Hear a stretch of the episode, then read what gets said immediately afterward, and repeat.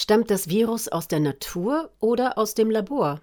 Und macht das für Sie einen Unterschied? Hallo hier bei Radio München. Wenn das SARS-CoV-2-Virus menschengemacht ist und der sogenannten Gain-of-Function-Forschung entspringt, gibt es Verantwortliche. Dann sind vor allem wir als Gesellschaft gefordert, diese weltweite Katastrophe aufzuklären und aufzuarbeiten. Für jeden einzelnen Menschen würde diese Tatsache ein inneres Erdbeben verursachen, denn es ist ein gewaltiger Unterschied, ob ich mit den Unbilden der Natur umzugehen habe und in meiner Gemeinschaft einen Weg dafür suche, oder ob es zu benennende Verursacher dieses Unheils gibt. Der Hamburger Nanowissenschaftler Professor Roland Wiesendanger beschäftigt sich seit Anfang 2020 mit dieser Frage und ist früh mit renommierten Wissenschaftlern weltweit dem möglichen Laborursprung des SARS-CoV-2-Virus nachgegangen.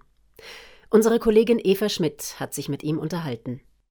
Es ist schon wesentlich, ob Gesellschaften daran arbeiten, Viren humangängig, also für den Menschen gefährlich zu machen, oder ob ein natürliches Virus den Menschen befällt.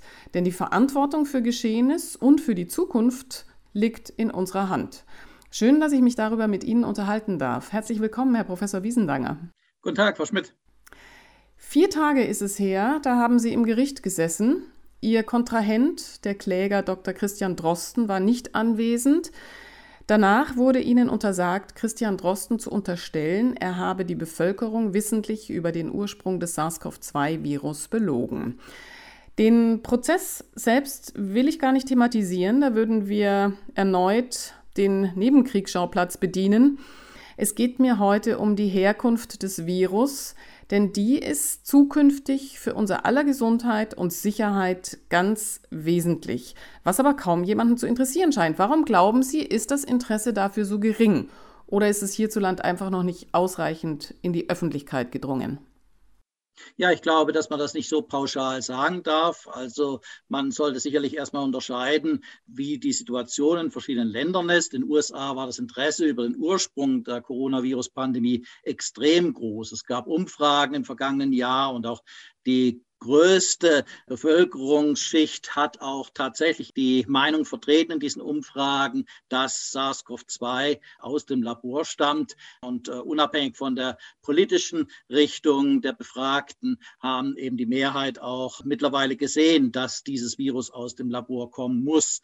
In Deutschland gibt es solche Umfragen meines Wissens noch nicht. Also weder hat man die Bevölkerung gefragt, ob sie daran interessiert ist oder wie die Einstellung eben der Bevölkerung zu dieser Frage ist bekannt. Ich kann nur sagen, dass aus der überwältigenden Reaktion auf meine Studie vom Februar vergangenen Jahres ich eigentlich den Eindruck gewonnen habe, dass die Bevölkerung extrem stark interessiert ist und dass es umgekehrt so war, dass eben relativ wenig über die Medien kommuniziert wurde im, Verlauf des Jahres 2020 insbesondere.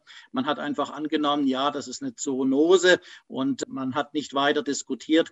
Aber seit Beginn des letzten Jahres ist tatsächlich das Interesse extrem groß. Das zeigt sich daran, dass meine Studie allein über 600.000 Mal mittlerweile heruntergeladen wurde, dass ständig Tausende von Zuschriften jede Woche kommen und ich auch auf der Straße angesprochen werde.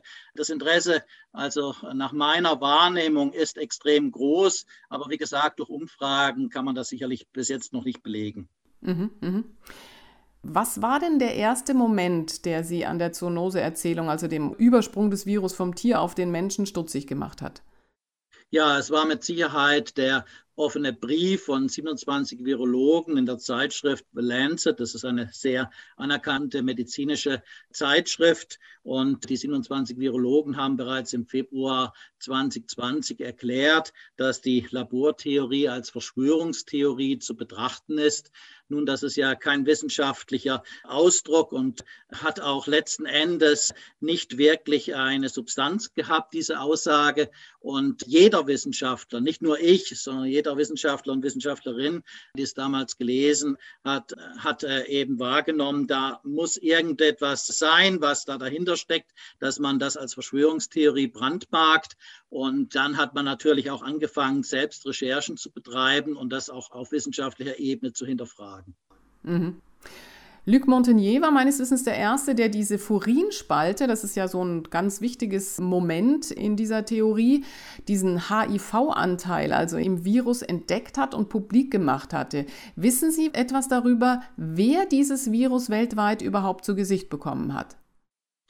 Also zunächst einmal ist es nicht Luc Montagnier gewesen, es waren tatsächlich andere Wissenschaftler und Wissenschaftlerinnen, die ganz frühzeitig auf die Existenz der Furinspaltstelle hingewiesen haben. Also bereits im Januar 2020 zum Beispiel die amerikanischen Virologen Anderson und auch Bob Gary. Das hat ja Anlass gegeben, dass Anthony Fauci von den National Institutes of Health dann diese berühmte Telekonferenz am 1. Februar 2020 einberufen hat. Und tatsächlich zu diesem Zeitpunkt gab es auch schon einen sogenannten Vorabdruck einer Publikation von indischen Wissenschaftlern, die tatsächlich noch vor Luc Montagnier auch diese zusätzliche Auffälligkeit eben von eingebauten HIV-Teilen eben in SARS-CoV-2 identifiziert haben. Es gab also eine ganz, ganz große Zahl von Hinweisen. Auch ein weiterer Nobelpreisträger, äh, David Baltimore aus Kalifornien, hat diese Furinspaltstelle sehr rasch als Smoking Gun bezeichnet gegenüber gegenüber einem amerikanischen Journalisten, dass das wirklich eines der Charakteristiken auch war für SARS-CoV-2, was eben sonst bei Coronaviren der Gattung, zu der auch SARS-CoV-2 gehört, eben nicht vorkommt. Und das war sehr auffällig und hat dazu geführt, dass immer weitere Wissenschaftler natürlich das näher untersucht haben. Also einerseits von der genetischen Sequenz her. Sie sprachen jetzt vor allen Dingen auch an, die Viren als Ganzes zu untersuchen. Das geschieht ja dann mit anderen Methoden wo man sich dann natürlich nicht äh, die Gensequenzen anschaut, sondern das gesamte Virus oder vielleicht auch, wie es erscheint in seiner Form. Nun, da gibt es eine ganze Reihe von physikalischen Methoden, bildgebende Verfahren basierend auf Röntgenstrahlung beispielsweise, basierend aber auch auf elektronenmikroskopischen Verfahren. Also daher kennen wir auch Bilder, nicht nur jetzt äh, von einer Computersimulation her, sondern aus dem Experiment können wir eben die Struktur solcher Viren als Ganzes beobachten und die Eigenschaften, die Formeigenschaften und auch andere Details von Unterstrukturen, wie zum Beispiel diesem Zackenprotein, näher untersuchen. Mhm. Sie haben jetzt also das gesamte Jahr 2020 die Herkunft des Virus untersucht. Wie darf man sich das vorstellen? Welche Themenfelder haben Sie aufgemacht und dann abgearbeitet? Nun, zunächst einmal ging es natürlich vor allen Dingen darum, die beiden konkurrierenden Hypothesen, die Hypothese einer Zoonose, das heißt Übertragung von Coronaviren von Fledermäusen über Zwischenwirtstiere auf den Menschen zu untersuchen. Und die alternative Hypothese lautete ja von Anfang an, dass SARS-CoV-2 aus einem Labor des Wuhan-Instituts für Virologie entsprungen ist. Nun, bei der Zoonose haben natürlich sehr viele Wissenschaftler und Wissenschaftlerinnen die Charakteristiken von SARS-CoV-2 untersucht, ob es tatsächlich Hinweise gibt, gibt für eine Zoonose. Und im Laufe der Zeit wurde eben immer deutlicher, dass man das nicht durch eine Zoonose erklären kann. Die wichtigsten Indizien dafür, dass eine Zoonose nicht in Frage kommt, ist einerseits, dass SARS-CoV-2 besser an den Menschen angepasst ist als an irgendeine Tiersorte. Es war ein Virus, das von Anfang an seit es das Licht der Welt erblickt hat, ideal an den Menschen angepasst war. Darauf hat insbesondere ein australischer Kollege Nikolai Petrovski sehr, sehr frühzeitig hingewiesen und das ist ja auch mittlerweile in der Fachliteratur publiziert. Das Zweite ist, dass eben auch kein Zwischenwirtstier identifiziert werden konnte. Schon Anfang letzten Jahres wurden über 80.000 Tierproben untersucht ohne Befund. Und da hat äh, zum Beispiel auch ein Kollege aus Seattle bereits die Wahrscheinlichkeit, dass es noch eine Zoonose sein könnte, auf der Basis von so vielen Untersuchungen als weniger als 0,0005 Prozent bezeichnet. Das heißt also, auch da gibt es eben keinerlei Hinweise auf eine Zoonose. Die Befürworter der Zoonose argumentieren nur auf der Basis vergangener zoonotischer Übertragungen. Aber bei SARS-CoV-2 gibt es einfach keine fundierte Grundlage bislang. Bei der Labortheorie, da ist es, wie gesagt, die Furinspaltstelle, die von Anfang an, übrigens schon Ende 2019, wie wir wissen, klare Hinweise auf den Laborursprung gegeben hat. Die Existenz der Furinspaltstelle, das ist wichtig, war zunächst einmal sogenannte Classified Information in den USA. Das heißt, das war Information, die der Geheimhaltung unterlag. Man hat in den USA sehr, sehr frühzeitig das erkannt und auch erkannt, dass das eben bei natürlich vorkommenden Coronaviren dieser Gattung, zu der SARS-CoV-2 gehört, nicht vorkommt. Und deshalb unterlag das der Geheimhaltung zunächst einmal.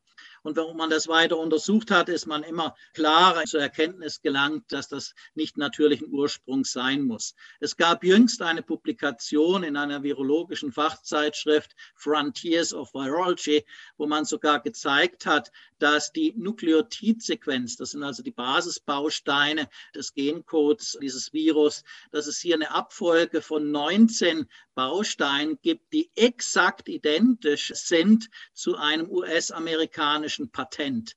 Und die Autoren haben die Wahrscheinlichkeit, dass das rein zufällig eine solche Übereinstimmung gegeben hat, mit etwa 3 mal 10 hoch minus 11 errechnet. Das heißt also, dass die Wahrscheinlichkeit, dass sowas natürlich erfolgt, weniger ist als 1 zu 10 Milliarden. Das heißt also, das sind die Wahrscheinlichkeiten, mit denen wir heute noch sprechen in Bezug auf Zoonose. Des Weiteren ist auch offensichtlich, wenn man etwas patentieren kann, dann kann es zuvor nicht in der Natur gewesen sein, sonst bekommen Sie nämlich kein Patent. Sie können nichts patentieren, was in der Natur vorkommt. Das heißt, es ist sogar ein Beweis dafür, dass es hier einen nicht natürlichen Ursprung geben muss. Zwischenfrage, was bedeutet dann das jetzt für die Patenteinreichenden, wenn dieses Virus ausbricht und wenn dann ein entsprechender Impfstoff hergestellt wird, verdienen die daran oder wie darf man sich das vorstellen? Ja, es gab sehr frühzeitige Informationen auch beiden Impfstoffherstellern bezüglich des Ausbruchs der Corona-Pandemie. Wir wissen heute, dass bereits eben im vierten Quartal 2019 mehrere Impfstoffhersteller diese Informationen hatten. Das können Sie aus den Geschäftsberichten der jeweiligen Firmen auch deutlich sehen. Die US-amerikanische Regierung hat sogar am 12. November 2019 bereits auch einen Auftrag an eine Firma erteilt, Forschung zu Covid-19 zu machen. Das sind offizielle Dokumente mittlerweile. Also wir wissen, dass es auf breiter Ebene letzten Endes Informationen gegeben hat, schon im Herbst 2019 nicht nur bei den Impfstoffherstellern, sondern eben auch bei den Geheimdiensten, bei den Regierungen. Und das muss also jetzt unbedingt auch aufgearbeitet werden. Wer wusste wann was? Für die Zukunft, und das ist ja besonders wichtig, müssen wir uns wirklich Sorgen machen, dass es nicht zu einem Prozess kommt, bei dem jetzt Firmen letzten Endes hochrisikoreiche Forschung, insbesondere in Ländern durchführen mit sehr geringen Sicherheitsstandards und letzten Endes Impfstoffentwicklungen machen parallel schon und es dann eben zu solchen Laborunfällen kommt und Firmen Billionengeschäfte machen mit hochrisikoreicher Forschung, die sie zunächst einmal durchgeführt haben und dann nachher selbst Profiteure dieser ganzen Prozesse werden. Ja, also man muss diese ganze Idee ja zweimal auf zwei Stufen durchdenken, denn diese sogenannte Gain-of-Function-Forschung, diese Forschung über Virusmutationen, deren Humangängigkeit und die Entwicklung von Impfstoffen ist ja eine Dual-Use-Forschung, die also für zivile Interessen, aber auch fürs Militär genutzt wird. Das bedeutet, dass wir sehr deutlich darüber nachdenken müssen, ob es ein Unfall war, denn wofür produziere ich Impfstoffe, wenn es diese Viren vorher ja gar nicht gegeben hat? Ja, also wir gehen im Zusammenhang mit SARS-CoV-2 nicht mit einer beabsichtigten Freisetzung aus. Es ist wohl nach allen Erkenntnissen, die wir vorliegen haben, eine unbeabsichtigte Freisetzung gewesen durch die Infizierung einer Labormitarbeiterin. Und zwar muss das Ende August, Anfang September 2019 geschehen sein. Tatsächlich muss man aber für die Zukunft befürchten, dass es vielleicht auch irgendwann mal zu einer beabsichtigten Freisetzung kommen kann. Tatsächlich ist das Dual-Use-Forschung selbstverständlich. Wir haben einerseits die UN-Biowaffenkonvention von 1992 1973 die es ja verbietet, Biowaffen zu entwickeln. Tatsächlich ist aber die Gain-of-Function-Forschung nichts anderes als letzten Endes eine zivilbasierte Forschung, die genau für militärische Zwecke genutzt werden kann. Und das Problem ist auch heutzutage, auch in der aktuellen Diskussion von Biowaffenlaboren in verschiedenen Teilen der Welt, man spricht natürlich offiziell dann nicht von Biowaffenlaboren, aber natürlich gibt es Biolabore, in denen nachgewiesenermaßen Gain-of-Function-Forschung und auch hochkritische Forschung betrieben wird.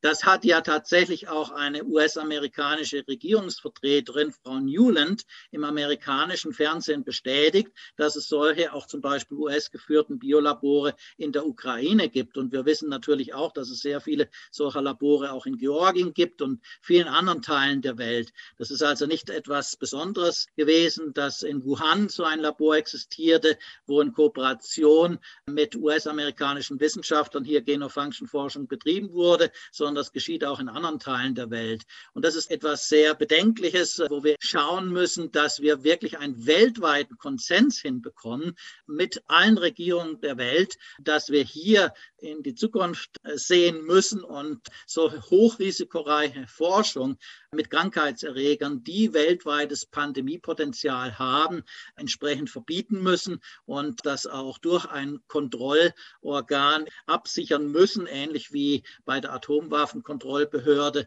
müssen wir verstärkt äh, sensibilisiert werden auf die riesigen Gefahren, die hier drohen. Mhm. Dazu haben Sie ja mit äh, weltweit 50 Wissenschaftlern die Hamburger Deklaration 2022 verfasst. Die fordert eben diese Gain-of-Function-Forschung ja, einzudämmen, zu verbieten, zu kontrollieren, was auch immer notwendig wird. Jetzt wollte ich gerne von Ihnen wissen, wie ordnen Sie das ein? Wusste denn die Politik hier in Deutschland von der Labortheorie? Denn wenn ja, würde das diesen massiven Schwenk im März 2020 erklären, der ja von harmloses Virus hin zu tödliche Pandemie erfolgt ist. Nun lassen Sie mich Ihre Frage dahingehend beantworten, dass wir wissen, dass die US-Geheimdienste sehr umfangreich informiert waren Ende Oktober, Anfang November 2019. Ich kann Ihnen auch genau sagen, warum das so ist. Es gab zu diesem Zeitpunkt 14 US-Diplomaten in Wuhan vor Ort. Und wie ich durch mehrere Zeugenaussagen auch gehört habe, war eben die Information, dass es zu einem Laborunfall in Wuhan gekommen ist, schon weit verbreitet in der Stadt Wuhan. Also auch die US-Diplomaten müssten davon gehört haben und natürlich auch dies gemeldet haben. Wir wissen, dass also der US-Geheimdienst, aber auch der israelische Geheimdienst Anfang November 2019 umgehend informiert war. Wenn man einmal davon ausgeht, dass die Zusammenarbeit westlicher Geheimdienste funktioniert, dann gehe ich mal davon aus, dass auch der Bundesnachrichtendienst zu diesem Zeitpunkt diese Informationen vorliegen hatte. Wenn er das nicht hatte, dann müsste man sich schon Sorgen machen über das Funktionieren der Zusammenarbeit westlicher Geheimdienste. Das heißt, dass zumindest Vertreter auch der damaligen Regierung hier in Deutschland davon Kenntnis hatten, dass es klare Hinweise auf einen Laborursprung eines neuartigen Virus vorhanden war. Auch die Information bezüglich der Mensch-zu-Mensch-Übertragung lag natürlich viel früher vor, als man offiziell über die WHO mitgeteilt bekommen hat. Diese Information lag eben auch schon November, Dezember 2019 vor. Mhm. Also wenn in der Folge dann von einer Vertuschung ausgegangen werden müsste, wäre ja auch zu erklären, warum jegliche Forschung an diesem Virus oder der Erkrankung oder der Behandlung der Erkrankung verboten wurde oder im Keim erstickt wurde. Oder haben Sie da noch mehr Erkenntnisse? Gut, also zunächst einmal haben Sie jetzt diesen Begriff Vertuschung genannt. Man muss das natürlich sehr sachlich erörtern, was eigentlich in einem solchen Fall zu tun wäre. Also wir gehen jetzt davon aus, dass die Information bei gewissen Stellen vorlag und man klaren Hinweis schon damals hatte, dass es wohl einen Laborursprung gab. Dann ist natürlich mit Sicherheit erstmal die Frage zu stellen, kann man es rechtfertigen, eben zu einem so frühen Zeitpunkt dies zu kommunizieren, dass man es hier mit einem vollkommen neuen Virustyp künstlich erschaffen zu tun hat, wo man noch überhaupt nicht weiß, wie so ein neuartiges Virus auf den Menschen wirkt. Wir alle wissen, dass es natürlich Katastrophenpläne auf allen Ebenen gibt, auf staatlicher Ebene, natürlich auch auf institutioneller Ebene. Und das Erste, was man zunächst einmal sicherstellen muss, ist, dass keine Panik ausbricht, egal für welchen Bereich man zuständig ist. Das heißt, es wäre logisch, dass man diese Information nicht weitergegeben hat. Wie gesagt, das weiß ich nicht, ob es so war. Das würde vielleicht auch erklären, warum es dann, wo man dann gesehen hat, ja, das Virus verbreitet sich tatsächlich jetzt sehr schnell weltweit, dass es teilweise zu Überreaktionen gekommen ist, weil man jetzt wusste, okay, man hat es mit vollkommen neuen Virustyp zu tun, künstlich erzeugt und man weiß noch nicht, wie so ein Virus auf den Menschen wirkt und dass es dann zu den drastischen Maßnahmen gekommen ist. Und zu Maßnahmen, die man vielleicht etwas anders beurteilt hätte, auch in der Behandlung, das haben Sie ja angesprochen, vielleicht hat man nicht daran geglaubt, dass das helfen könnte, weil man eben davon ausgegangen ist, ja, es ist ein vollkommen neuer Virustyp und wir wissen noch viel zu wenig, wie da gewisse Medikamente vielleicht wirken könnten. Mhm. Was macht es denn mit Ihnen jetzt, wenn plötzlich das nächste Virus mit Ansage auftaucht, nämlich das Affenpockenvirus? Nun, ich habe mich jetzt selbst noch nicht sehr intensiv mit dem neuen Affenpockenvirus beschäftigt. Wir haben sehr umfangreiche Untersuchungen angestellt im Kollegen- und Kolleginnenkreis. Es gibt ja unglaublich viele Viren, die einem Sorge bereiten müssen insbesondere eben dann, wenn es eben zu Anpassungen an den Menschen, an menschliche Zellen kommt. Das ist ja Inhalt der Genofunction-Forschung, eben die Anpassung von Viren, die aus dem Tierreich kommen, an den Menschen. Und das geschieht im Labor sehr viel effizienter, als das die Natur vermag, durch natürliche Zoonosen, die ja teilweise längst nicht so effizient sind in der Übertragung auf den Menschen. Es gibt eine natürliche Adaptionsbarriere für die Übertragung von natürlich vorkommenden Viren an den Menschen. Das hat sich aus der Evolution heraus ergeben. Sonst würden wir ja heutzutage nicht existieren. Tatsächlich können wir aber das heutzutage im Labor erreichen und wir können es etwa seit zehn Jahren erreichen. Und die ersten extrem kritischen Experimente wurden ja mit Vogelgrippeerregern durchgeführt, 2011 durch zwei Forschergruppen. Das hat damals schon zu einem Aufschrei geführt in der Wissenschaft, weil Vogelgrippeviren sind eigentlich für den Menschen nicht gefährlich. Selbst wenn es einmal zu einer Direktübertragung kommt, dann gibt es eben im Anschluss keine Mensch-zu-Mensch-Übertragung. Das heißt, genauso auch wie bei Corona Coronaviren von früher gab es halt mal eine Übertragung. Gerade auch bei SARS-1 war das ja der Fall, aber es gab eben daraus keine Pandemie letzten Endes, weil es keine leichte Mensch-zu-Mensch-Übertragung gab. Das sind Dinge, die man heutzutage im Labor durchführt und das ist das besonders Kritische. Und wir befürchten eben, weil wir auch teilweise Kenntnisse davon haben, dass sehr, sehr viel gefährlichere Erreger als SARS-CoV-2, wo wir ja zum Glück relativ geringe Sterblichkeitsraten haben, zukünftig das Gleiche erleben müssen, vielleicht mit Erregern, die sehr, sehr viel tödlicher sind. Vogelgrippeerreger sind sehr viel tödlicher. Und auch da wissen wir, dass solche Genofunction-Experimente weiter betrieben werden. Und wenn wir in Zukunft eine breite Verteilung von Vogelgrippeerregern unter Menschen haben, dann wäre das ein ganz klares Zeichen, dass das ein Resultat von Laborexperimenten wäre. Und die Vielzahl von neuen Erkrankungen, die wir in den letzten 50 Jahren erlebt haben, das ist nach meiner Auffassung nicht das Resultat, dass in der Geschichte der Viren und der Übertragung auf den Menschen hier plötzlich die Natur viel aktiver geworden ist. Nein, es sind die Fähigkeiten des Menschen auf biotechnologischer Ebene, die eben in den letzten Dekaden so drastisch gesteigert wurden. Und das ist letzten Endes die Ursache, warum wir es mit einem unglaublich viel größeren Risikopotenzial heutzutage zu tun haben als in der Geschichte der Menschheit zuvor. Das ist eigentlich schon ein sehr schönes, aufrüttelndes Schlusswort.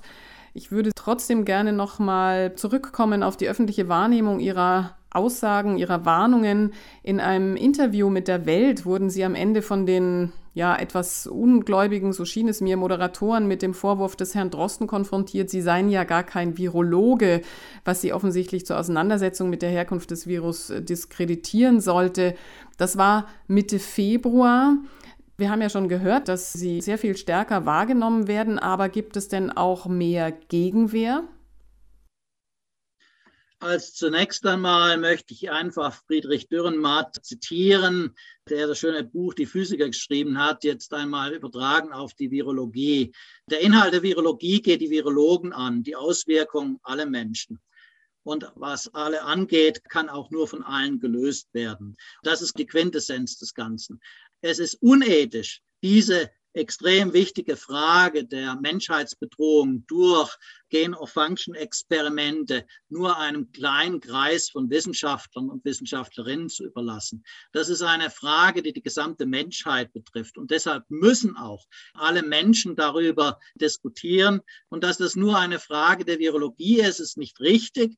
Letzten Endes, um die Frage zu klären, liegt hier ein Laborunfall vor oder nicht, haben ja Wissenschaftskollegen entsprechende Recherchen angestellt, die alles andere als virologischen Ursprungs sind. Wir haben Zeugen befragt und wir haben überall her Informationen gesammelt. Und wir wissen eben von Zeugenaussagen den Zeitpunkt, bei dem höchstwahrscheinlich dieser Laborunfall in Wuhan zustande gekommen ist, Ende August, Anfang September 2019. Und das korreliert mit drei ganz wesentlichen Dingen, die überhaupt nicht mit der Virologie an sich zu tun haben, nämlich am 12. September 2019 wurde die große Coronaviren-Datenbank des Wuhan-Instituts für Virologie offline geschaltet. Das heißt, niemand hatte mehr Zugriff zu dieser Datenbank seit diesem Zeitpunkt. Am gleichen Tag hat dasselbe Institut einen Antrag gestellt zur Verbesserung der Sicherheitslabortechnik und zum gleichen Zeitpunkt wurde auch auf der Führungsebene des Instituts ein Austausch vorgenommen. Das sind zum Beispiel alles Erkenntnisse, das hat überhaupt nichts mit Virologie zu tun, sondern das hat damit zu tun, dass zum Beispiel Informatiker durch ihre Fachkenntnisse genau den Zeitpunkt bestimmen konnten, wann diese Datenbank offline genommen wurde, nämlich am 12. September, 2 Uhr nachts chinesischer Zeit. Das wurde bestritten und auch verleugnet, zum Beispiel auch von einer Mitarbeiterin des Wuhan-Instituts. Und daran sehen Sie, dass wenn man diese Sache klären will und auch logisch erschließen möchte, dann muss man selbstverständlich das Know-how von ganz verschiedenen Fachrichtungen zusammenbringen, um diesen größten Kriminalfall der Geschichte aufklären zu können. Und für die Zukunft müssen wir ausschließen, dass solche Pandemien durch Krankheitserreger, die vielleicht noch mal viel viel tödlicher sind, zukünftig aus Laboren entkommen können Dafür möchte ich mich, möchten aber auch sehr viele Wissenschaftler sich international einsetzen, dass wir das Risiko zumindest minimieren. Und das können wir auch nur, wenn wir die breite Bevölkerung auf diese Gefahren aufmerksam machen. Und hier muss auch auf politischer Ebene jetzt was passieren. Sie hörten Professor Roland Wiesendanger im Gespräch mit Eva Schmidt.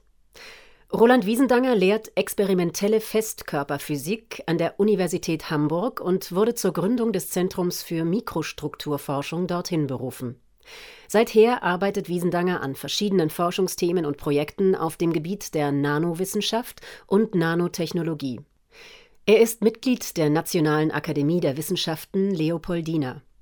Im Jahr 2012 erhielt er die Ehrenprofessur des Harbin Institute of Technology in China und 2015 die Ehrendoktorwürde der Technischen Universität Posen. Er ist Autor bzw. Co-Autor von über 600 wissenschaftlichen Originalveröffentlichungen sowie von zahlreichen Büchern und Buchartikeln. Das gesamte Interview können Sie auf unserer Homepage nachhören. Dort verlinken wir auch die angesprochene Hamburger Deklaration 2022. Mein Name ist Sabrina Khalil und ich wünsche Ihnen noch einen klaren Kopf für diesen Tag.